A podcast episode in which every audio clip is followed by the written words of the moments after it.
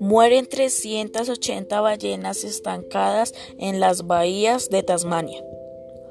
Socorristas voluntarios y grupos ambientales participaron en una operación de rescate que es catalogada la peor de este tipo en la región.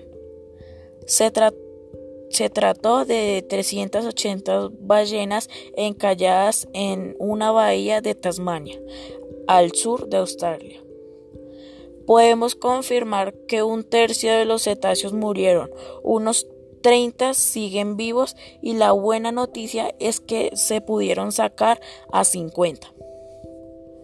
Primero se, localizaron 270 ballenas el lunes. De inmediato comenzó la misión de rescate a su hábitat. Luego, 200 mamíferos marinos fueron encontrados el miércoles en la mañana gracias a un sobrevuelo por la zona.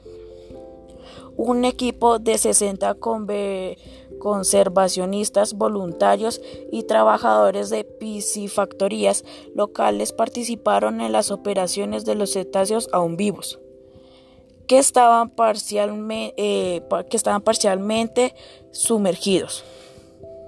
Los rescatistas pasaron días intensos física y moralmente, donde consiguieron rescatar a 50, a ballenas usando barcos y, y equipos especializados para que retornaran al océano. Y actualmente ayudan a rescatar a 30 más.